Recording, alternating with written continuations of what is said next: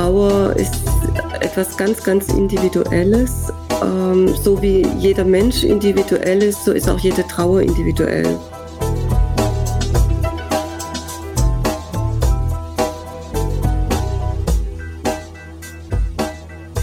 Hallo und herzlich willkommen bei Ehrensache. Dies ist ein Eule-Podcast, der produziert wird von Ruach Jetzt.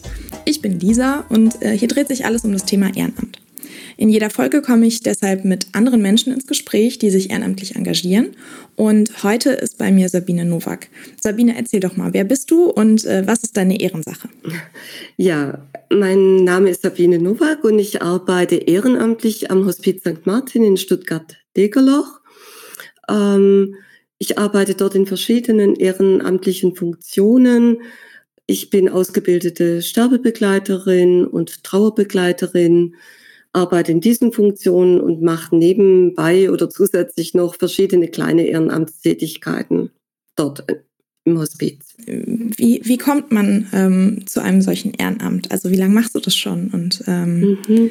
Ich mache das seit äh, 2010. Äh, da habe ich die Qualifizierung zur Sterbebegleiterin zunächst gemacht. Und Ausgangspunkt oder Anlass für mich war ähm, ein privater Todesfall nahestehende Familienangehörige, die ich zusammen mit meiner Schwester ähm, gute eineinhalb Jahre begleitet habe, in einer schweren Erkrankung bis zum Tod dann. Und ähm, das hat mich äh, dann dazu gebracht, dass ich gesagt habe, ich möchte mich in diesem Bereich gerne ehrenamtlich engagieren. Mhm. Ähm, was macht man als ähm, ehrenamtliche äh, Sterbe- und Trauerbegleiterin so? Mhm, also das sind zwei grundverschiedene ähm, Ehrenamtstätigkeiten und auch grundverschiedene Begleitungen. Ich fange mit der Sterbebegleitung an.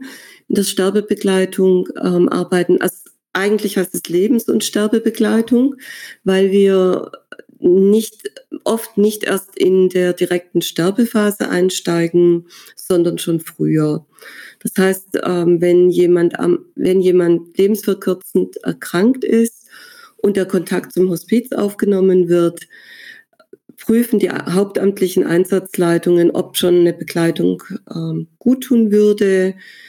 Und dann werden wir eingesetzt. Und das heißt, wir werden ambulant eingesetzt. Wir begleiten die Menschen dort, wo sie sind, also entweder zu Hause, im Pflegeheim, auch mal in der Klinik oder Krankenhaus oder auch tatsächlich im stationären Bereich des Hospizes.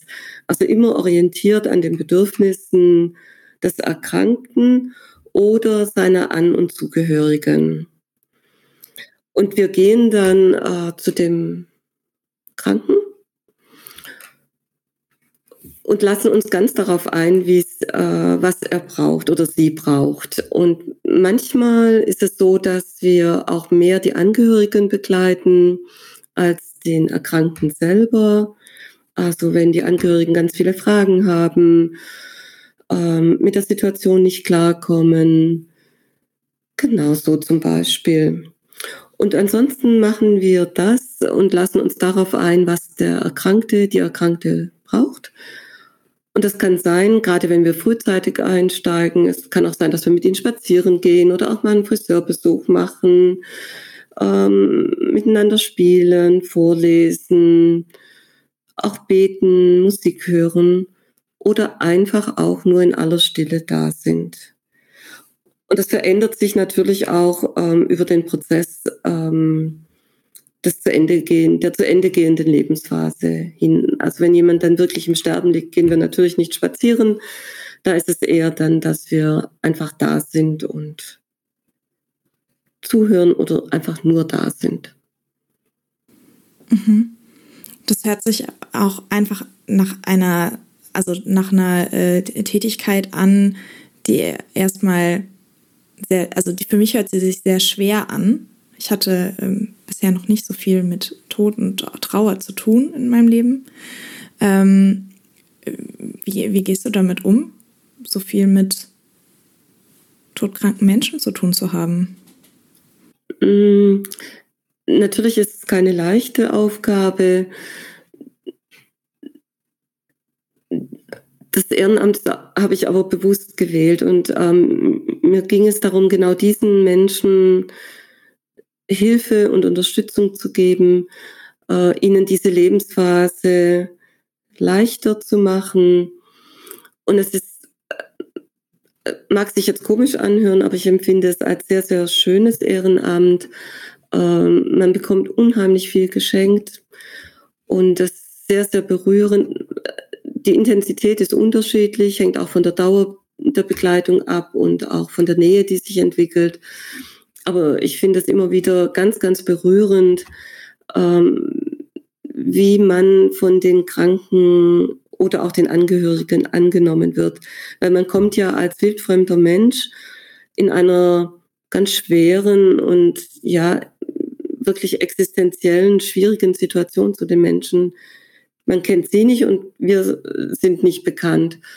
Und es ist immer wieder faszinierend und berührend, wie schnell ein Vertrauen entsteht und wie, wie tief auch das Vertrauen oft ist. Und die Menschen lassen einen ja in dieser für sie schwierigen Situation zu einem und auch oft sehr nahe kommend. Hm. Ähm, gibt es da, also äh, du hast vorhin gesagt, dass du auch eine Ausbildung gemacht hast ähm, in diesem Bereich. Inwieweit hat euch die oder dich die Ausbildung ähm, da vielleicht auch für diese Aufgabe gerüstet? Ja, es ist keine Ausbildung, es ist eine Qualifizierung.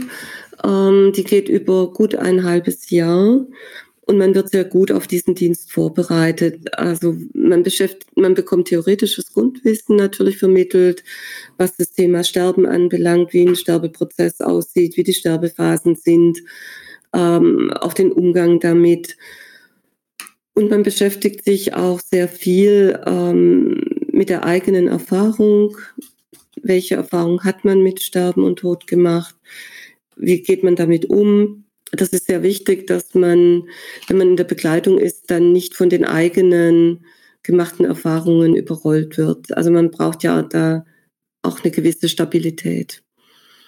Und wir haben dann auch noch einen ähm, Prakt ich überlege gerade, das ist schon so lange her, dass ich es nicht mehr weiß. Ich habe 2010 die Qualifizierung gemacht, ähm, zwei oder drei Praxiseinsätze vorher. Mhm. Mhm. Also begleitete Und Praxiseinsätze, genau. Ja, und äh, was, was, was trägt dich jetzt oder wer, wer unterstützt dich jetzt auch in diesem Ehrenamt? Meinst du jetzt von der professionellen Seite des Hospizes her oder, ins, oder privat eher? Ja, auch eher, eher damit, ähm, ähm damit umgehen diesen, zu also, können. Also, damit umgehen mhm. zu können, genau. Also zum einen äh, würde ich auf die ähm, hospizliche Seite schauen, auf die hauptamtliche Seite. Ähm, da gibt es immer eine Einsatzleitung und auf die können wir als Ehrenamtliche immer zugehen. Also sie bereitet uns auf den Fall vor, ähm, bespricht mit uns, wie die Situation ist, erklärt uns ähm, etwas zu den Menschen und der Familie. Und wir können jederzeit bei Fragen, Problemen auf die Einsatzleitung zugehen. Wir haben Supervisionsangebote für die Ehrenamtlichen und wir haben regelmäßig eine sogenannte Fallbesprechungsgruppe, wo sich mehrere Ehrenamtliche treffen und ähm, sich über die Begleitungen, die wir machen oder gemacht haben, austauschen. Das ist so die hospizliche Seite. Ähm, mich selbst trägt ganz stark, ähm, würde ich sagen, auch die familiäre Seite. Mein Mann, der, ich bin verheiratet, mein Mann, der selber auch ehrenamtlich im Hospiz arbeitet, in anderer Funktion. Und von daher sehr viel Verständnis für die Aufgabe. Und das Amt hat, was glaube ich ähm, sehr wichtig ist, weil es viel Zeit, also bei mir, ich mache sehr viel, ähm, sehr viel Zeit für das Ehrenamt investiere und da braucht es das Verständnis dafür vom Partner und es tut auch gut, dass er auch inhaltlich es versteht, weil er ja da auch diesen Themenfeldern eben sehr nahe ist. Und gerade die Einsätze in der Sterbebegleitung sind ja nicht planbar. Also da kann es sein, ich kriege heute einen Anruf und muss heute Abend noch los oder morgen. Und dann kann die ganze private Planung wird dann mal schnell oder kurz über den Haufen geschmissen. Und das muss jemand mittragen können. Mhm. Das heißt, äh, du bist in deinem Ehrenamt in ständiger Bereitschaft sozusagen? Ja, ja, schon, aber man darf sich das jetzt nicht vorstellen ähm, wie eine Rufbereitschaft, wenn ich im Krankenhaus arbeite oder in der Pflege und jetzt äh, dienstmäßig abgerufen bin. Wir erklären uns alle, die wir ehrenamtlich diesen Dienst übernommen haben, bereit, das Ehrenamt ähm, zu machen und eingesetzt zu werden. Und das bedeutet, dass wenn äh, jemand äh, benötigt wird, dass die Einsatzleitung anfragen kann. Und wenn wir nicht können oder jemand, der angefragt wird, nicht kann, dann wird er auch nicht eingesetzt. Aber die grundsätzliche Bereitschaft ist da, ähm, starten zu können. Mhm. Ähm, und ist das, also äh, wie, welche Pläne schmeißt man dafür auch mal über den Haufen? Also welche privaten Pläne? Oder sind dann ähm ja, ich glaube, das muss jeder immer für sich entscheiden und das hängt vom Plan ab, sag ich mal. Aber also wenn ich jetzt das Wochenende verplant habe, ähm, mit einer Radtour, mit meinem Mann zum Beispiel, dann kann schon sein, dass ich die über den Haufen schmeiße. Also wenn es jetzt nicht, nichts Wichtiges ist oder wo noch mehr Menschen dranhängen ähm, beim Privaten, dann ist es klar, dann wird es zurückgestellt. Und dann liegt die Priorität auch auf dem Ehrenamt. Ja. Wow. Ähm, du, du, hast vorhin gesagt, dass es ja einen ganz äh, krassen Unterschied auch zwischen Sterbebegleitung und Trauerbegleitung gibt. Magst du auch ein bisschen was zur Trauerbegleitung erzählen? Mhm. Ähm, ja, also ich habe die Trauerbegleitung, die Qualifizierung, na, da habe ich sogar, das sind Ausbildungen oder auch Qualifizierungen, egal. Ähm, ich habe beide Aus Qualifizierungen dort gemacht. Es gibt eine kleine Ausbildung zur Trauerbegleiterin und eine große. Und ich habe beide gemacht und arbeite jetzt seit, oh, ich weiß nicht, sechs, sieben Jahren intensiv in der Trauerbegleitung. Ähm, das heißt, ich leite, ich ähm, mache viele Einzelbegleitungen und ich leite mehrere Trauergruppen. Im Moment sind es eine größere und eine kleine. Ich habe aber auch schon mehr geleitet. Und ja, der Unterschied ist, mm, ich formuliere es für mich gerne so, in, in der Sterbebegleitung ähm, leite, begleite ich die Menschen aus dem Leben hinaus. Und in der Trauerbegleitung, das sind ja dann andere, nämlich die Zurückgebliebenen, ähm, die sich mit der Trauer und dem Verlust sehr, sehr schwer tun und deshalb eine Begleitung brauchen. Und sie begleite ich eher wieder in ein Leben zurück mit Lebensfreude und Lebensmut, der durch den erlittenen Verlust ähm, verloren, oft verloren gegangen oder eingeschränkt ist. Also die Lebensfreude oder der Lebensmut. Mhm. Ähm, spielt das äh, dabei eine Rolle, dass du ähm, bei einem äh, christlichen Hospiz diesen Dienst tust? Ähm, unterschiedlich, in der Trauer unterschiedlich. Ähm, also wir sind ein katholisches Hospiz, das heißt, wir haben eine katholische Trägerschaft, sind aber grundsätzlich für alle offen für alle Menschen, egal welcher Herkunft, welchen Glaubens, welchen Geschlechtes auch. Und ich selber bin auch evangelisch, also ich bin gar nicht katholisch. In der Trauerbegleitung ist es so, die Trauer ist etwas ganz, ganz Individuelles. Ähm, so wie jeder Mensch individuell ist, so ist auch jede Trauer individuell. Und jeder Trauernde mh, mm, wird von etwas anderem getragen. Und es gibt Trauernde, die sehr vom Glauben getragen werden. Dann gehen wir auf ähm, oder beschäftigen wir uns mit diesem Weg, gehen darauf sehr ein.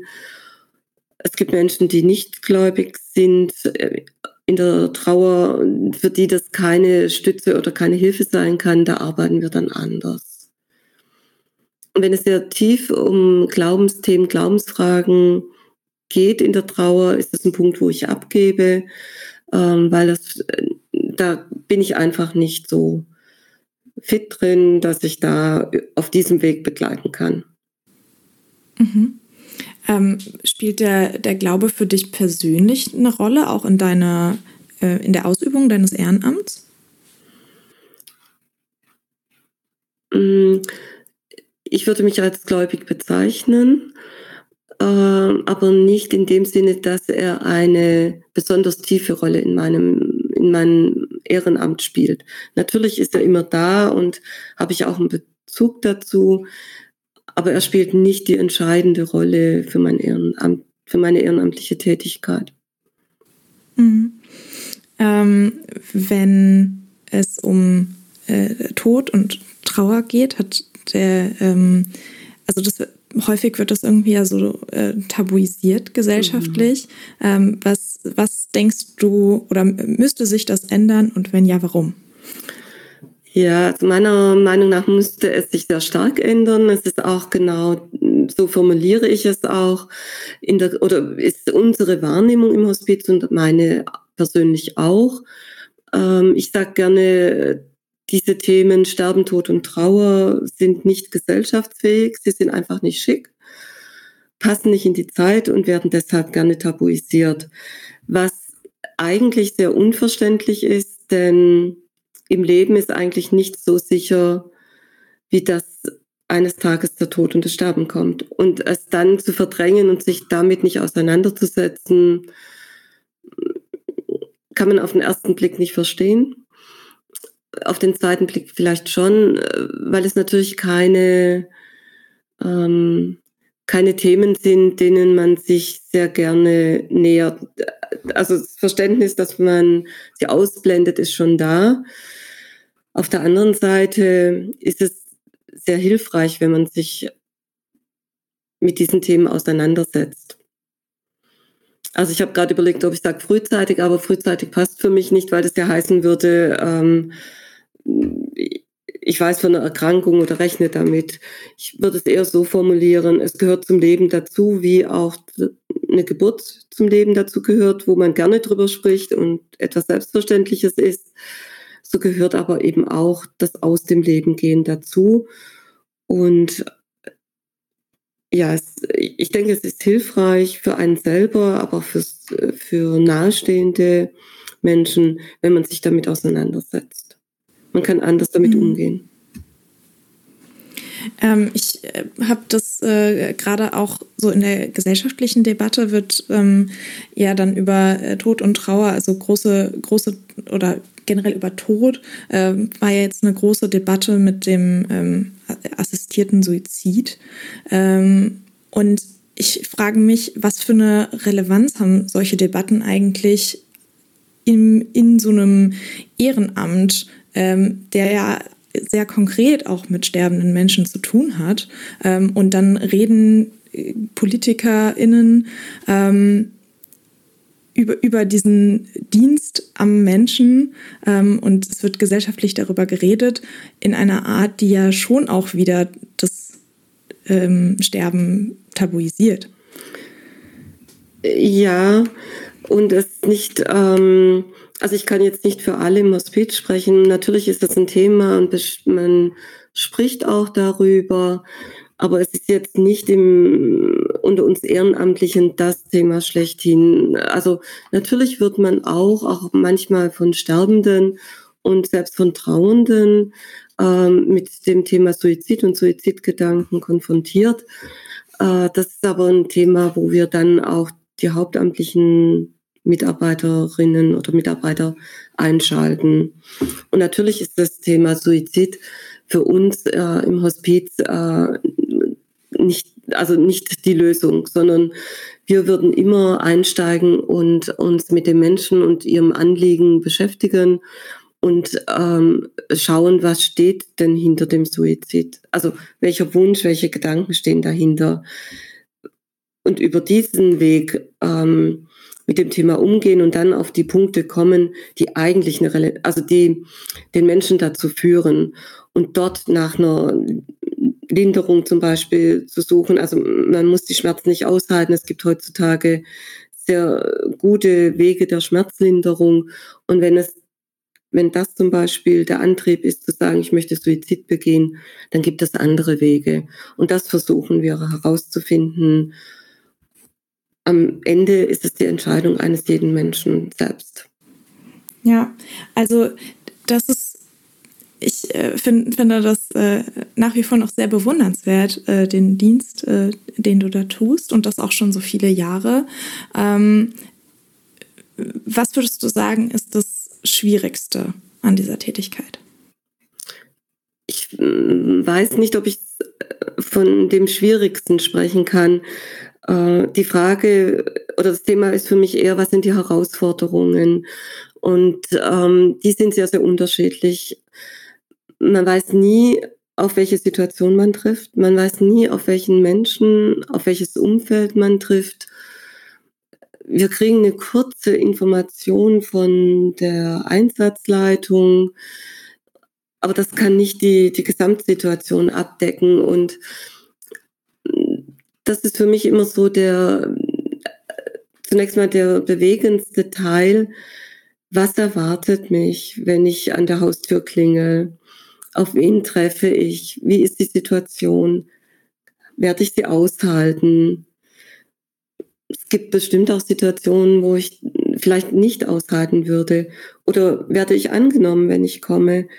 Vielleicht ist ein Kranker oder ein Angehöriger in einer Situation, wo er sagt, ich will nicht oder ich will dich nicht. Ähm, oder die Familie möchte einen dann nicht haben. Das weiß man oft nicht. Und es kann schon passieren, dass man zum Dienst ähm, gerufen wird und man kommt und der Kranke oder Sterbende ist in einer Situation, in einer Verfassung, wo er einen jetzt nicht haben möchte. Und damit muss man auch ist umgehen dir, können. Ist dir das schon passiert? Ähm, nicht, ähm, wenn ich gekommen bin. Es gab aber, und das kommt immer wieder auch vor, natürlich Situationen auch im Laufe einer Begleitung, weil sich ja der Zustand des Menschen auch verändert, des Kranken. Ähm, dass es heißt, dass man sagt, nee, ähm, ich brauche sie nicht oder ich will sie nicht. Und dann braucht es auch wieder das Hinspüren. Was ist das? Will möchte der Mensch einen jetzt wirklich nicht bei sich haben? Oder steckt was anderes dahinter? Und es macht schon einen Unterschied und das ist mir eigentlich, glaube ich, noch nie oder vielleicht einmal passiert, dass man als Mensch abgelehnt wird. Sondern oft ist es einfach die Situation, äh, die den Kranken jetzt gerade keine Begleitung, keinen Menschen in seiner Nähe ähm, haben lassen möchte. Aber insgesamt passiert das selten. Also wenn ich mhm. über meine ganzen Begleitungen schaue, über die ganzen Jahre, eher selten. Ähm, und was ist ähm, jetzt in der, äh, die, die, die andere Frage, was ist das ähm, Schönste an dieser Tätigkeit? Also sofern man von äh, schönen Dingen sprechen kann. Das Schöne ist äh, zu spüren und zu sehen, dass es dem anderen, den man begleitet, gut tut, ähm, dass es ihn vielleicht zur Ruhe bringt. Also gerade im Sterben sind, kommt oft die Situation, dass die Menschen sehr, sehr unruhig sind, gerade so in der letzten Phase. Und wenn man dann eine Ruhe vermitteln kann, ähm, tut, es, tut es einem selber sehr gut, äh, das zu sehen und zu spüren oder auch die Angehörigen zu beruhigen, beispielsweise ist es ja oft so, wenn Angehörige da sind, sie begleiten ihren Menschen, den kranken Menschen, den Sterbenden und oft sehr, sehr lange und sehr, sehr intensiv. Und für sie selber ist das ja auch eine ganz emotionale Situation. Und irgendwann lassen auch die Kräfte nach. Und es braucht dann auch mal eine Stunde oder eine Nachtschlaf. Und oft wollen sich ähm, die Angehörigen das gar nicht gönnen, weil sie glauben, sie müssen dabei sein. Und wenn wir es dann schaffen, den Angehörigen äh, das Vertrauen in die Situation zu geben, wenn wir da sind, können sie sich auch zurückziehen oder können einkaufen gehen oder können zwei, drei Stunden schlafen. Ähm, dann ist es auch etwas sehr Erfüllendes für einen selber zu sehen. Ähm, wir helfen an dieser Stelle. Und das ganz, ganz Schöne finde ich, wie ich immer, wie ich schon eingangs gesagt habe, ähm, das Vertrauen, was sich entwickelt und was man entgegenbekommt. Das, ist für mich immer sehr, sehr besonders.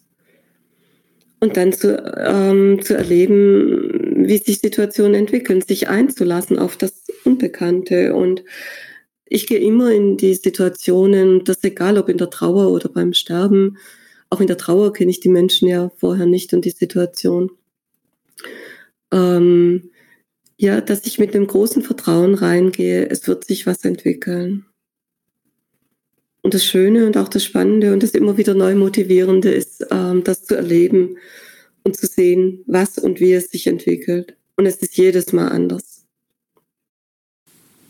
Ja, das hattest du ja auch schon gesagt, dass, dass jeder Sterbeprozess anders ist, jeder Trauerprozess ja. anders ist, ähm, weil jeder Mensch einfach auch individuell ist. Ne? Ja, und nichts vorhersagbar ist. Also gilt insbesondere natürlich beim Sterben, nichts ist vorhersehbar. Ähm, es ist keine Zeit vorhersagbar. Oft wird man gefragt, wie lange geht das noch? Man kann es nicht sagen. Natürlich gibt es manchmal auch Anzeichen, aber manchmal eben auch nicht. Ähm, welche, also es ist jetzt, äh, weil wenn du sagst, man kann es eigentlich nicht vorhersehen, aber hast du trotzdem ähm, äh, Tipps an Menschen, die mit Trauer umgehen müssen? Aus deiner Erfahrung jetzt? Mit der Trauer? Hm. Ich überlege gerade, welche, also Tipps, mh, Tipps in dem Sinne würde ich nicht sagen. Mh, wenn jemand sich sehr, sehr schwer tut mit der Trauer und das Gefühl hat, er kommt nicht raus. Oft ist ja so, die Menschen sind ganz, ganz verzweifelt. Ich möchte einen Satz möchte ich gerne noch vorweg schicken. Ähm, Trauer ist auch etwas, was gesellschaftlich ähm, nicht so wirklich akzeptiert ist oder lange Zeit geduldet wird. Es gibt verschiedene Formen der Trauer und wenn es eine sehr schwere Trauer ist, dann empfehlen wir, sich Hilfe zu suchen. Oft denken Menschen, Trauer wäre eine Krankheit. Und das ist uns ganz wichtig. Trauer ist keine Krankheit. Trauer ist ein ganz natürlicher Prozess, eine natürliche Reaktion auf einen schweren Verlust, den jemand erlitten hat. Und sich Hilfe zu holen, dazu motivieren wir, wäre so der erste Schritt. Der zweite Schritt ist, ähm, sich nicht beirren zu lassen, die Trauer zuzulassen.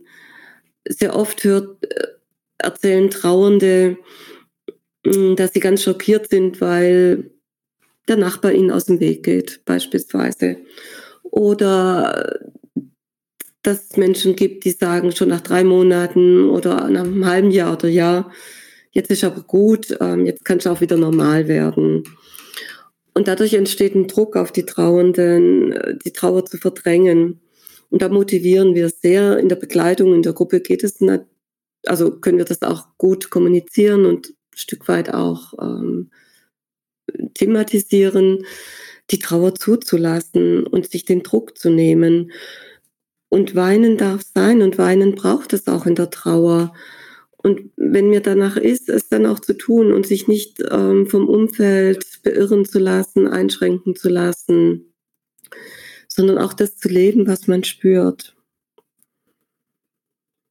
Und da gibt es viele, viele Themen. Ähm, es gibt Trauernde, die sich Vorwürfe machen, wenn sie nicht jeden Tag zum Friedhof gehen. Das ist auch okay.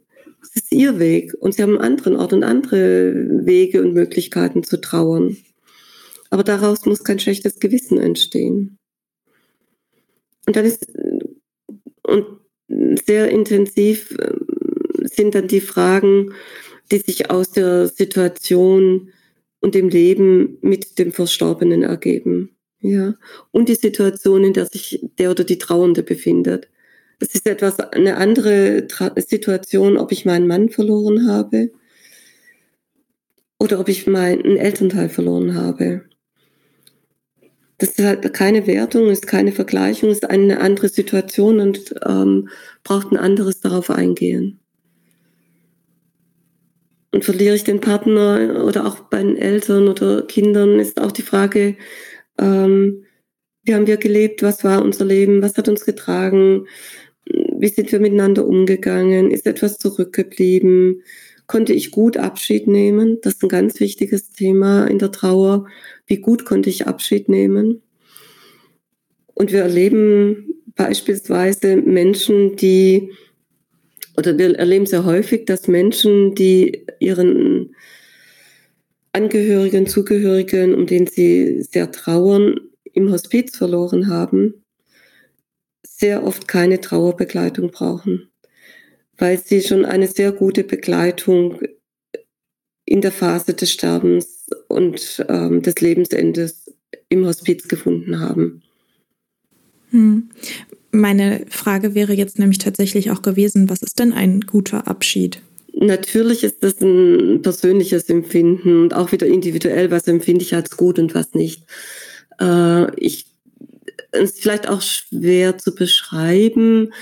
Hm, wir haben beispielsweise im Hospiz Abschiedsrituale und kann ich so ein Abschiedsritual machen, kann ich dabei sein, ähm, dass ich beim Verstorbenen noch bleiben kann, äh, dass ich ein Ritual habe. Also wir haben so